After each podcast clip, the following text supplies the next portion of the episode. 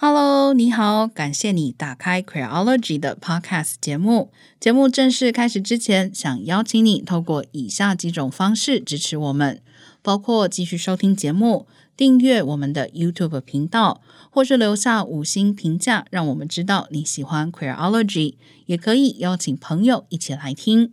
如果你愿意再给我们更多一点支持，也欢迎你到 Queerology.net 点页面上的 QR 码，请我们喝杯咖啡。网址是 Q U E E R O L O G Y 打 .net。那接下来节目就要正式开始喽。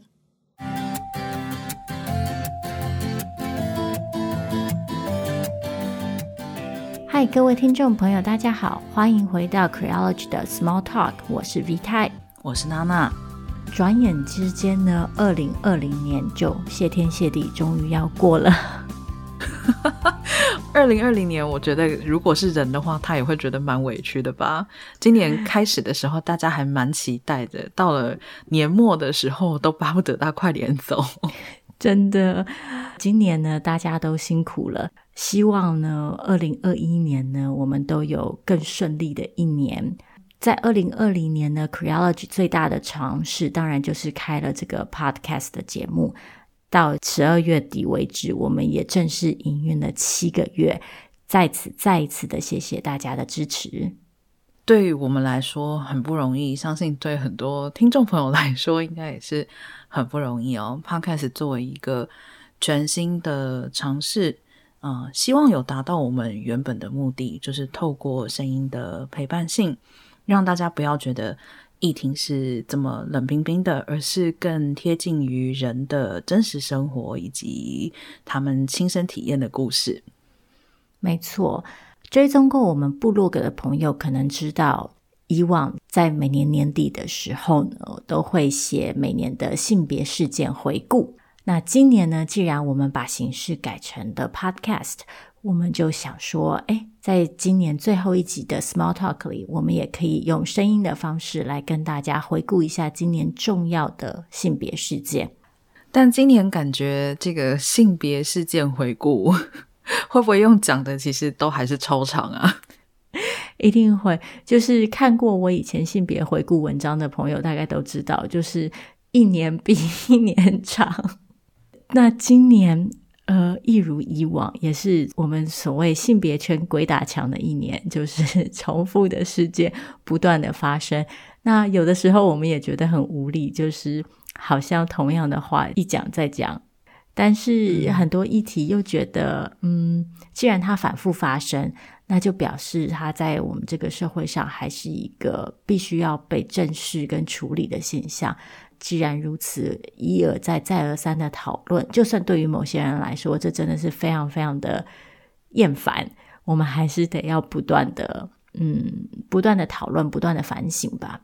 不过，我们也会用比较有系统的方式，嗯、呃，V 太是用关键字，然后把关键字底下相关的事件整理出来。我一开始的时候还有点雄心壮志哦，想说我们用那个时间顺序来整理，结果一个月份一个月份看下去，发现妈呀，真的是整理不完。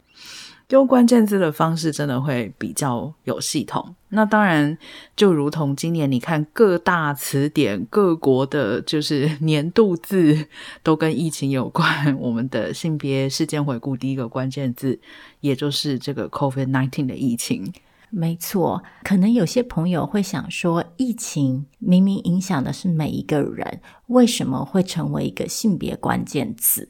嗯，我们在之前的节目也稍微提到过，虽然说病毒可能感染每一个人，但是在疫情底下，其实每一个人所受到的影响会跟他的身份有所交织。从疫情开始到现在，有不少的国际组织就提出了报告，很多性别问题在疫情底下有可能会变得更严重。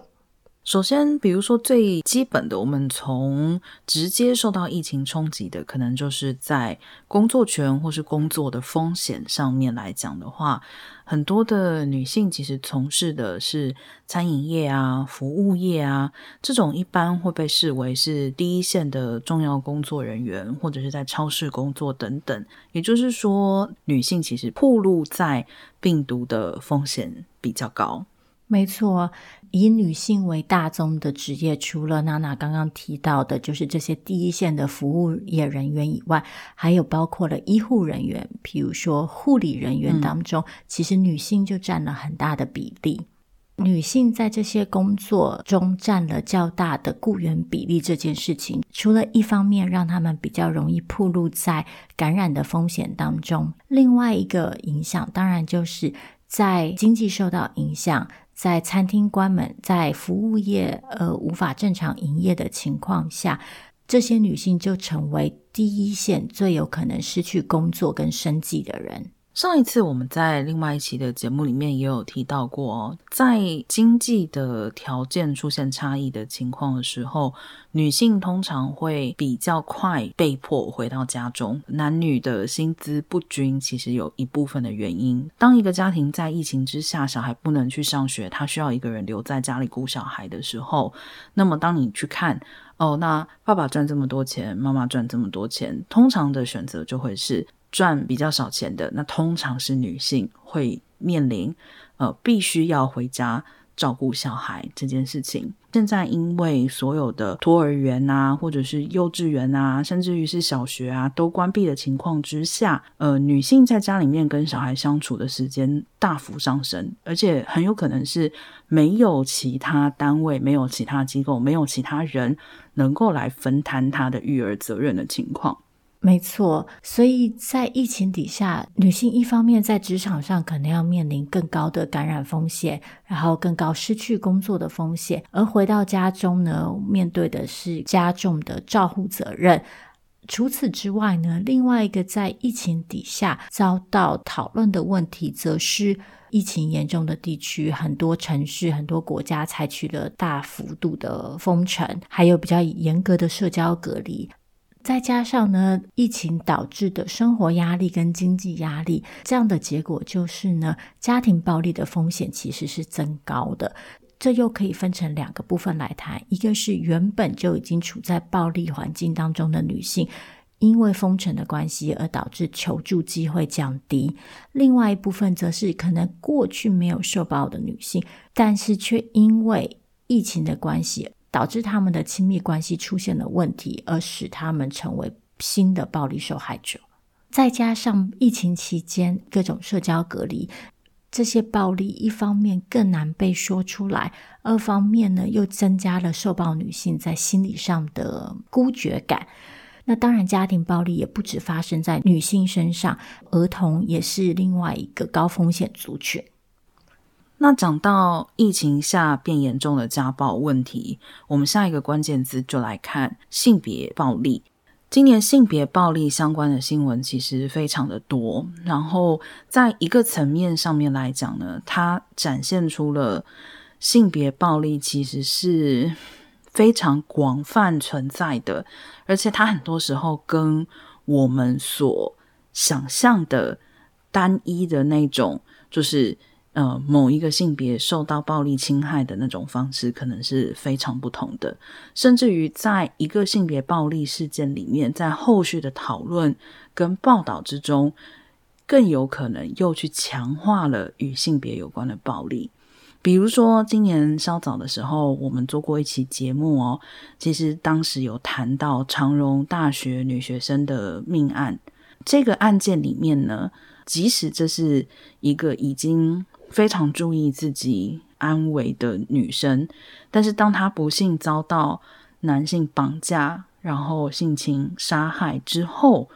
网络上的很多讨论依然是围绕在你为什么要一个人走路？你为什么要一个人回家？你为什么要走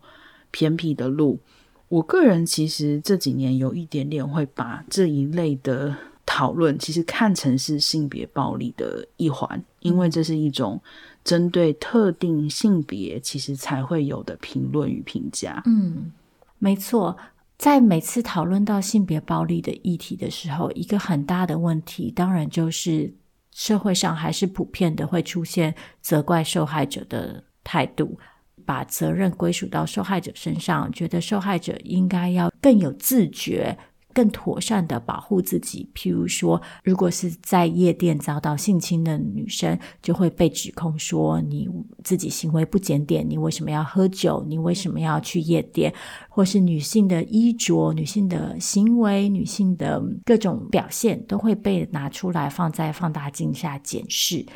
这时候，很多人就会说：“但我其实只是好心的提醒。”我的女性朋友要怎么样更好的保护自己？难道这样也不行吗？这样也是责怪受害者吗？那我们在之前的节目里也提到过，如果大家有兴趣的话，可以去听第十二集的 Small Talk。我们就提到为什么这类的善意提醒是有问题的。一来是像娜娜刚刚说的，因为这种善意提醒是只针对特定性别才会出现的。第二点则是这样的善意提醒，其实会让我们把问题的焦点放错了地方，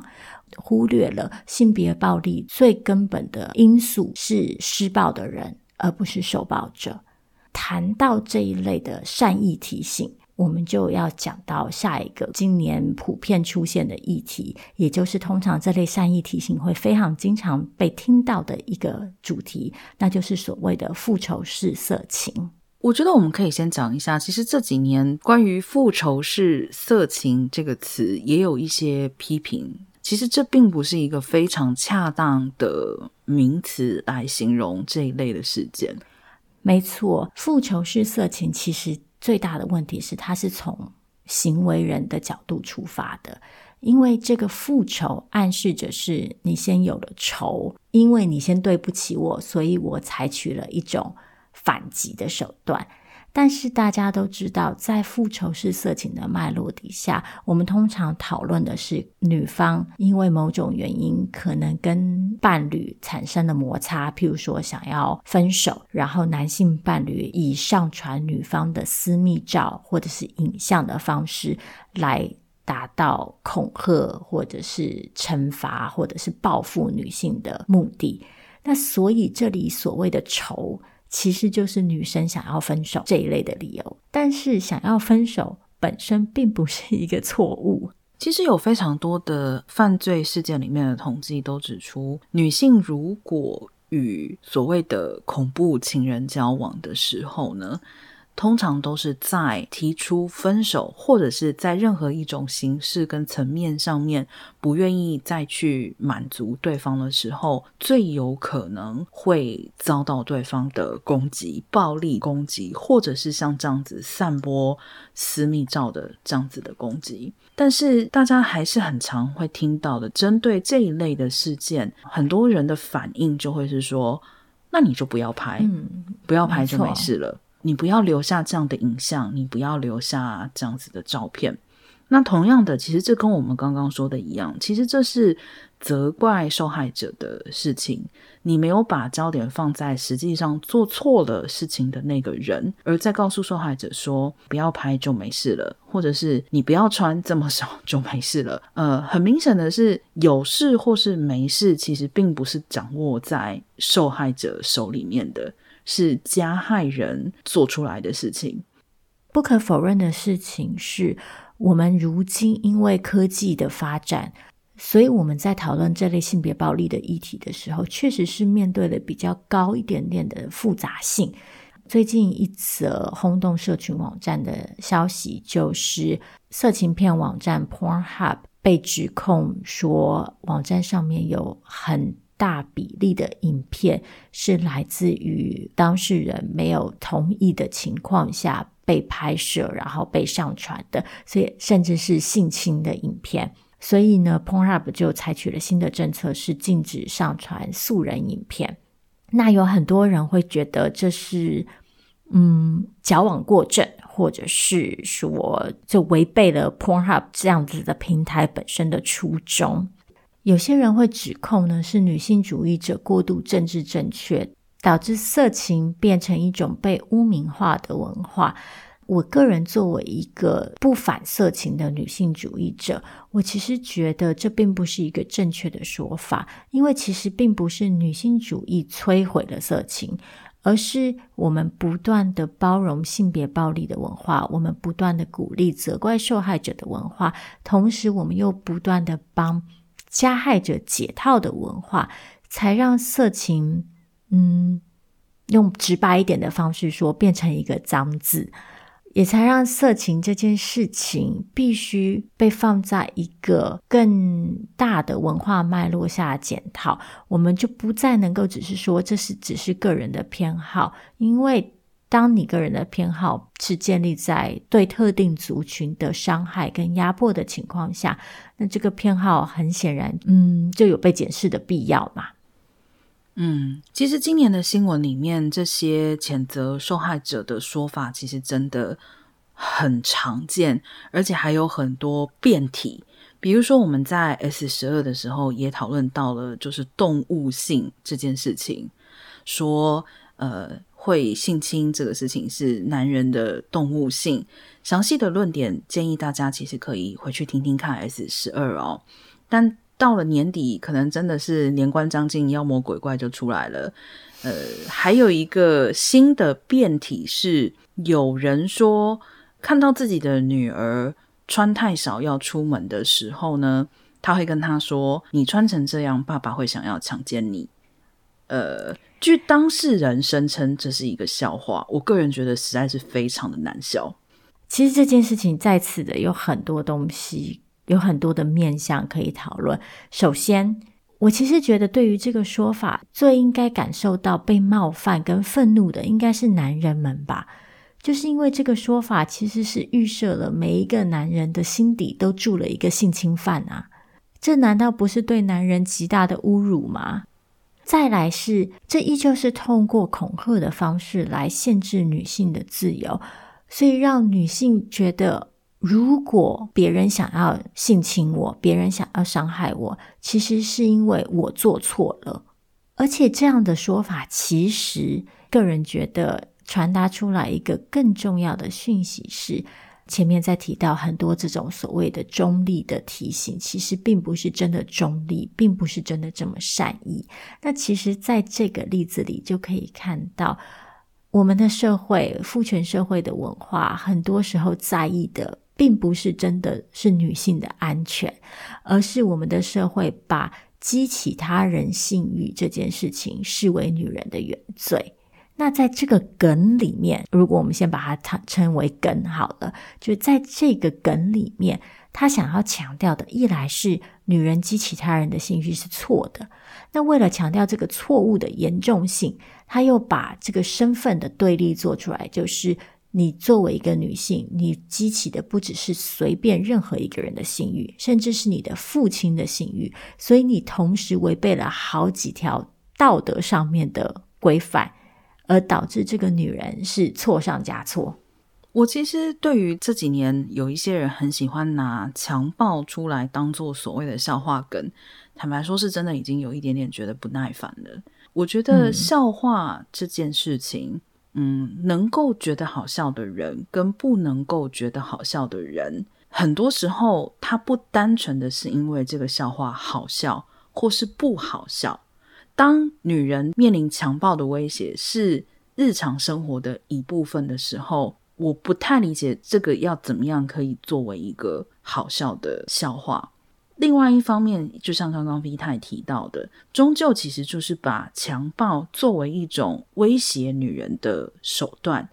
好像这这是在合理化，因为你穿的太少，所以我会想要强暴你。这两件事情其实没有任何的关系。最常听到的，我们也常常讲的，我可以骚，你不能扰，这个应该是最基本的，嗯、我们自己身体的自主权。不管在男生身上或是在女生身上都是一样的，但是只要是女人穿的比较少，只要是女人主动的去展露自己的情欲，面对的接下来就是性暴力的威胁，因为你漏了，因为你表现出你对性的欲望，所以你活该，你就应该被男人强暴。这个其实完全不是一个等式，但是却是在我们这种谴责受害者的文化里面不断去巩固的一种错误的预设。其实说到底，这些工具其实就是用来约束、管理女人的情欲，让女人的情欲只能透过特定的方式被探索，只能被特定的人探索。女人只能把自己的性和感情付出给特定的对象。而且女性不能自己决定自己怎么样处理、怎么样使用自己的身体跟感情，因为其实讲白一点，就算我今天穿的裸露的目的，真的就是想要激起别人的性欲，想要别人跟我做爱，又怎么样呢？我想要跟别人做爱，不代表我就想要跟你做爱。你的性欲被激起了，讲白一点，关我什么事呢？所以，那其实就要讲到我们下一个关键字哦。下一个关键字就是性跟情欲自主。嗯，性跟情欲自主底下，我们放的第一条新闻是最近刚刚发生的北一女陪聊事件哦。可能会有一些听众朋友现在会觉得是说啊，北一女陪聊事件，嗯，怎么会有性呢？怎么会有情欲自主呢？好，我们一样一样来说。首先是、这次北一女陪聊事件里面。我真的觉得群魔乱舞诶，我都不知道要从哪里开始讲。就先帮大家说一下事件经过，就是北女中校庆有高学年的班级摆摊，呃，说是可以付钱十分钟四十五块，然后可以，其实他写的也不是聊天啦，坦白讲，他的性质当时的设定应该是咨询，对对，是课业咨询，在。这样的消息曝光之后，似乎就有很多人，而且特别是男人，立刻就脑补为，并且在这里面加入了性的暗示。我为什么要这样讲的原因是，首先第一个部分，其实我们并没有办法判断北女的学生是基于什么样子的出发点设计了这个所谓的陪聊或者是咨询。但是，不管他们的出发点里面有性或是没有性的预设，在消息传出来之后，广大的男性网友的反应非常明显的就是已经直接跳到了有性的预设的这个部分。好，嗯、其实有性的预设本来也不是问题，当然我觉得有点讨厌哦，就是。好像女生做任何事情，男人永远都可以把你安上一个性的角度去看待他。任何事情，不管你做的是什么，或者是打扮成任何样子，总之他们只会用性的一种眼光来看你。这个确实是有一点讨人厌。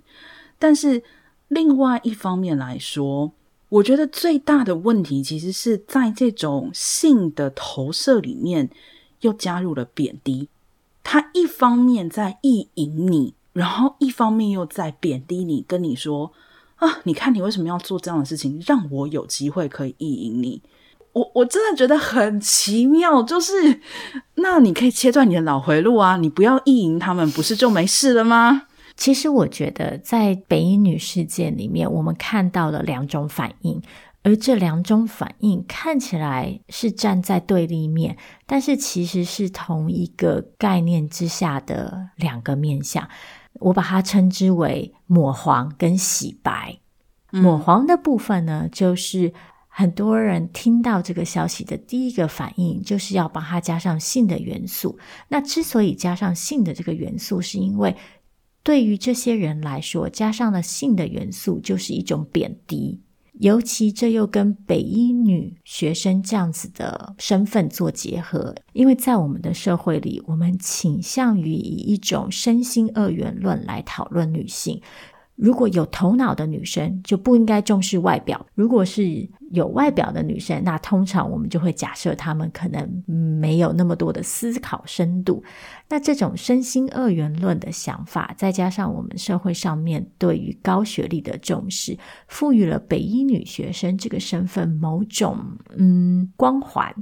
在这个光环底下，很多人就会觉得帮她抹上性就是一个污点。于是，很多旁观者呢，就透过抹黄这件事情来达到贬低这些女性的目的。与抹黄相对的就是洗白。通常这就发生在于反对者就会立刻说：“没有，没有，他们做这些事情并没有任何性的意图。那些会直接联想到性的人呢，是你们自己，嗯，比如说思想污秽啊，或是之类的。但是事实上，洗白这个动作，当然就像娜娜刚刚说的，我们其实并没有办法去预设当事人动机。”而对于女性来说，自己的行为总是要被带上性的眼光看待，也确实是一件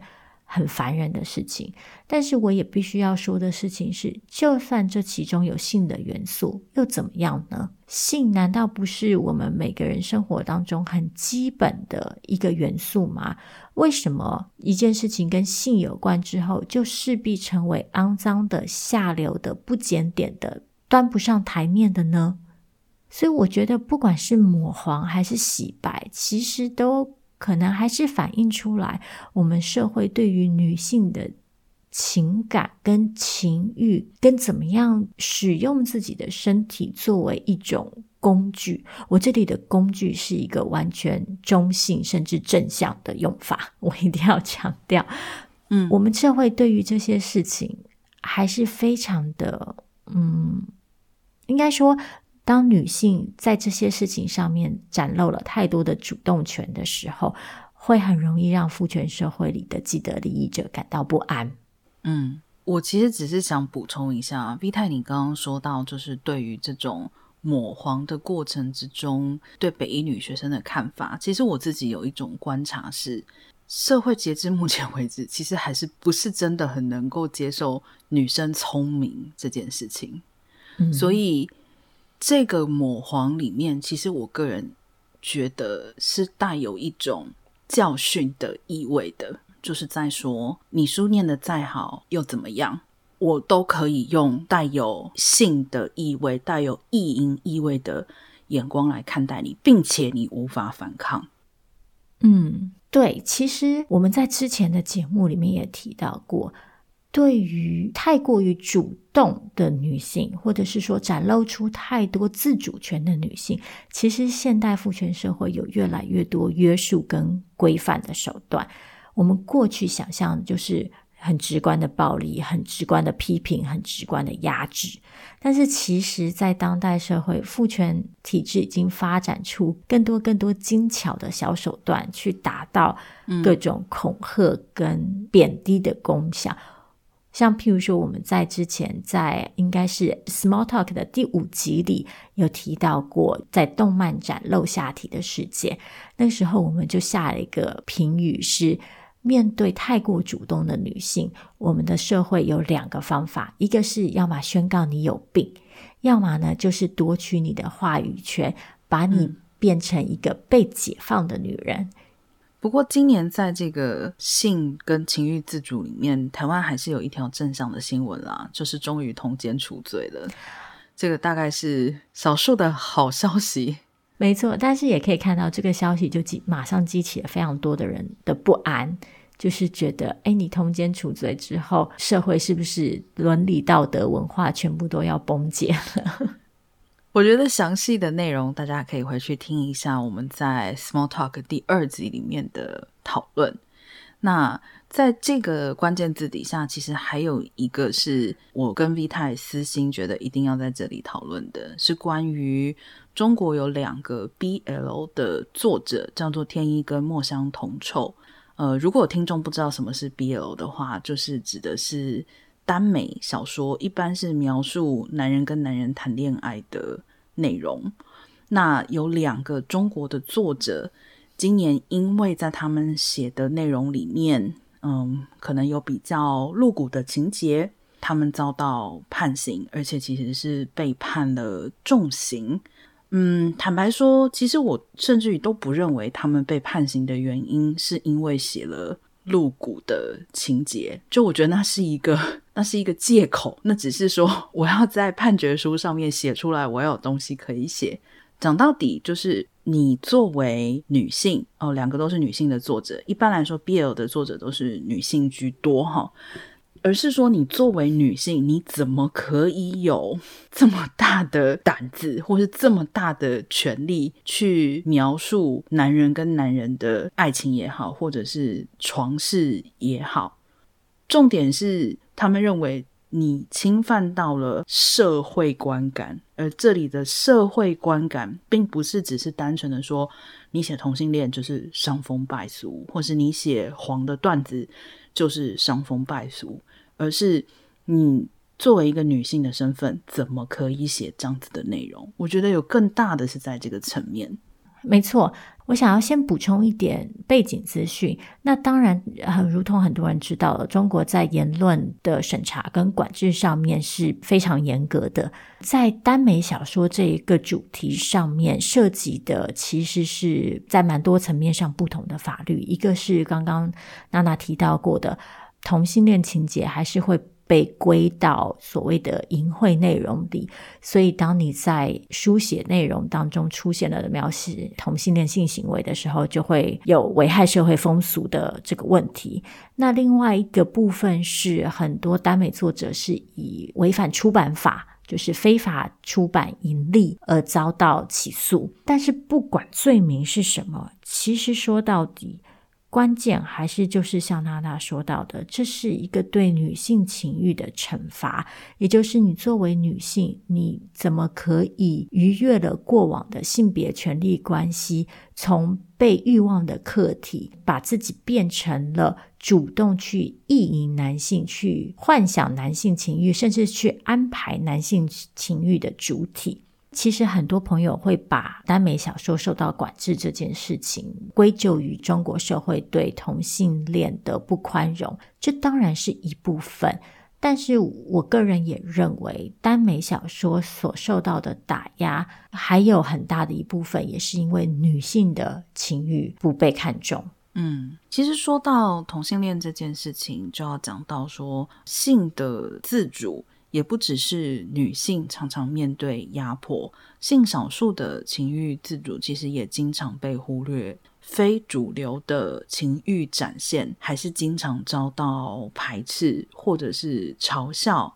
比如说像今年有这个《镜周刊》帮别人出轨的事件。某一位 YouTuber 在交友软体上面约人家出来做爱，那首先他的私讯是不当的被泄露给周刊，周刊还把他报道出来，等于是强迫对方出轨。有一些人会说：“哦，就是因为没有歧视他同性恋呐，我我们觉得这没什么啊，就是都可以报。”这其实是一种诡辩，就是事实上你是同时把。同性恋跟约炮这两种比较少的性实践，或者说是性倾向，视为可以煽动读者的内容，你认为它可以吸引人家的目光，所以才把它爆出来。其实我们可以看到，尽管同性婚姻合法了，尽管通奸除罪了，但是在我们的社会上，还是有很多不同的性实践方式是不断的遭受到污名的。不管是同性恋的性行为也好，或者是像我们在上一集的 Small Talk 里讲到，艾滋在今天还是一个饱受污名的疾病。那另外一个，当然就是性交易的污名。在性交易的污名部分，我们其实在第三集的 Small Talk 里有提到，那也欢迎大家可以回头听一下那集的节目。我们这里想要补充的两则新闻，一个是呢，前面我们提到疫情的部分，那其实，在疫情的时候，有另外一个跟女性相关的新闻，就是八大行业成为第一个被限制营业的行业。嗯当然，有些人会说这跟防疫有关，这是因为八大行业，嗯，涉及了比较多的肢体接触跟密闭空间。但事实上，如果我们仔细思考，涉及同样的环境条件跟肢体接触条件的职业还有很多。可是八大行业会因为长期以来受到的污名，而成为第一个被牺牲的对象。对，另外一方面，台湾到现在目前为止没有把性交易或者说是性工作真正的合法化，其实也变成八大行业在这次疫情底下受到非常严重冲击的一部分原因，因为他们就算是被关闭了，也不符合申请任何的补助或者是任何的救济，基本上他们就是处在这种所谓的非法灰色地带的一种状态。还有另外一个新闻事件，则是呢，不久前呢，有一间私娼寮被警方查获，然后进而遭到法院判决处以罚金。这则新闻之所以比较特别的原因，是因为在这间私娼寮里呢，不管是顾客还是服务的性工作者，都是高龄的老人。有些人会觉得这样的新闻爆出来是一个非常猎奇的新闻，就是哎呀，居然老人家也有这种需求嘛？但是，但事实上，这种反应就正好反映出来，我们社会上对于性、对于不同的性需求、不同的性实践有的认识有多么的浅薄跟狭隘，许多群体的性受到了污名。另外一些群体的性则从来不受到重视，或者是我们就会直接假设这些群体是没有性、不想有性，甚至不应该有性。对，其实讲到底，在父权社会底下，只有特定的族群、年轻的精英的男性才被允许是有性的、有性欲的，可以展露他有性欲的。借这一点，其实也想要反过头来说，为什么女性主义非常的重要？就是因为我们任何人，或者是我们多数的人，都不可能会永远的符合这一个条件跟定义。那么，在这个前提之下，所以其实这是跟所有人都相关的。本来我们每个人就都有身体，都会有欲望，都会有性的需求，不应该因为我们的。年纪，或者是性别，或者是社会的经济地位，就被认为我们不应该有性，或是不能够展露出自己有性。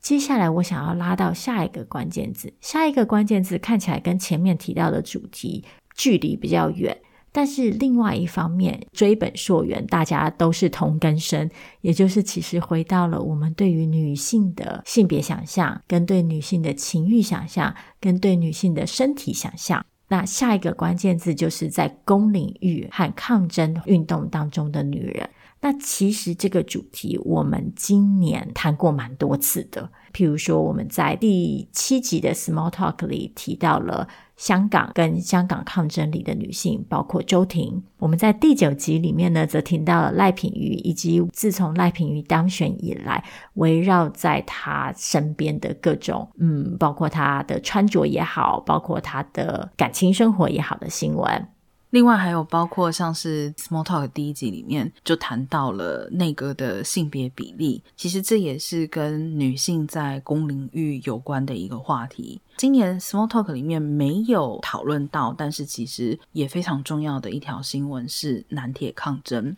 倒不是说南铁抗争这件事情直接的与抗争或是公领域里面的女性有关，但是这一次南铁抗争里面后来出现了一些报道。针对参与南铁抗争的女性，其实也是采取了非常不友善的性别歧视的措辞以及态度，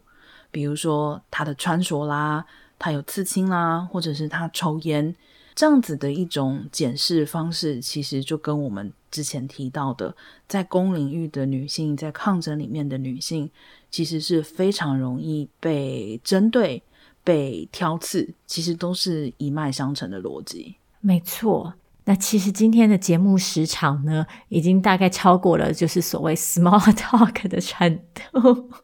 但因为就如同我们一开始讲到的，今年还是有非常多重要的性别新闻，那我们还是希望可以跟大家做一个比较完整的回顾。在今天节目的最后，我们想要跟大家分享几则比较。正面的新闻来做结，一则是刚刚我们前面提到的，就是通奸处罪化；那再来另外一则今年最重要的新闻之一，当然就是同性婚姻合法满周年。嗯，还有今年在抗疫的过程之中呢，大家都要戴上口罩。可是有小男生说，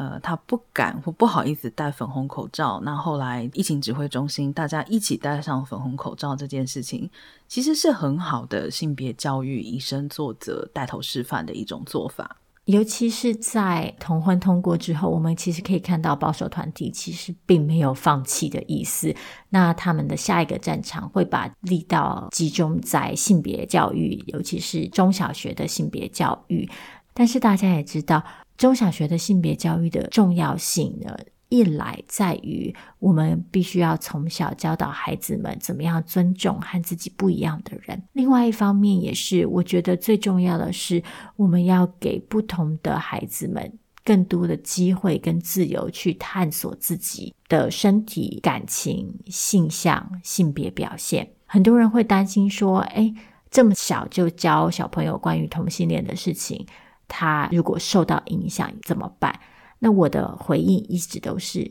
那又怎么样呢？如果一个小朋友学习了同性恋之后，发现，诶，我其实比较靠近光谱的那一端，因而发现了可以让自己人生过得更好、更幸福、更快乐的路径，那这不是一件好事吗？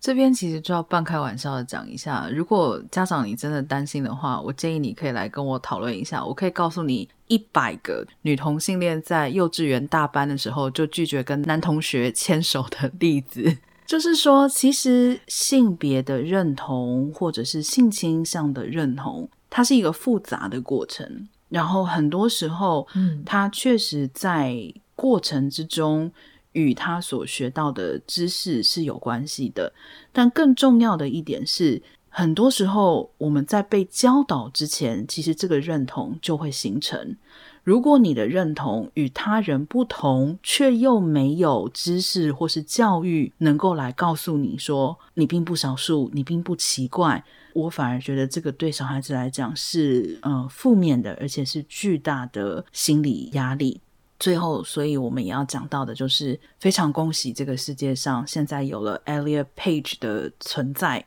演员 Ellen Page 之前宣布，他现在作为跨性别的身份，而且并且宣布自己的名字是 Elliot Page。嗯，我想他也可以作为一个很好的例子哦。我们在认同的路上，不管走多久或是走多远，不管多难，我们其实都没有办法去否认自己是谁。嗯，性别教育的重要就是希望让大家不要走得这么难、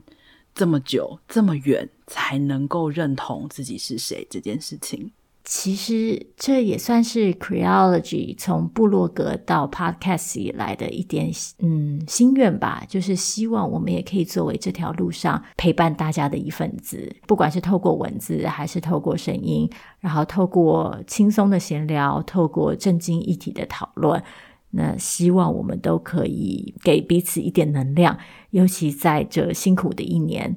好，但是也要先说一下哦，我们接下来要放一个礼拜的假。从五月、六月开播以来，其实我们一直都是维持每周推出新节目。那想必可能大家也有一些还没有听完的节目吧？接下来遇到圣诞节，就让我们都放个假吧。下个礼拜。暂时不会有节目播出，但是请你还是要记得，再过一个礼拜的时候要回来收听 Queerology 的节目哦。没错，我们会在一月八日准时回归，那就希望在今年的最后一个礼拜，大家都可以平安健康的度过。那我们就明年再见喽，拜拜。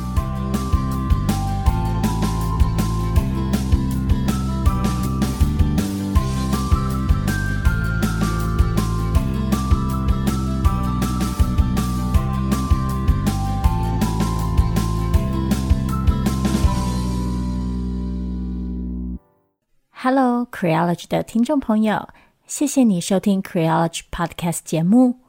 如果你喜欢我们的节目，你可以透过以下几种方式支持我们：你可以继续收听节目，并且点下订阅，或留下五星评价，让我们知道你喜欢 Creology；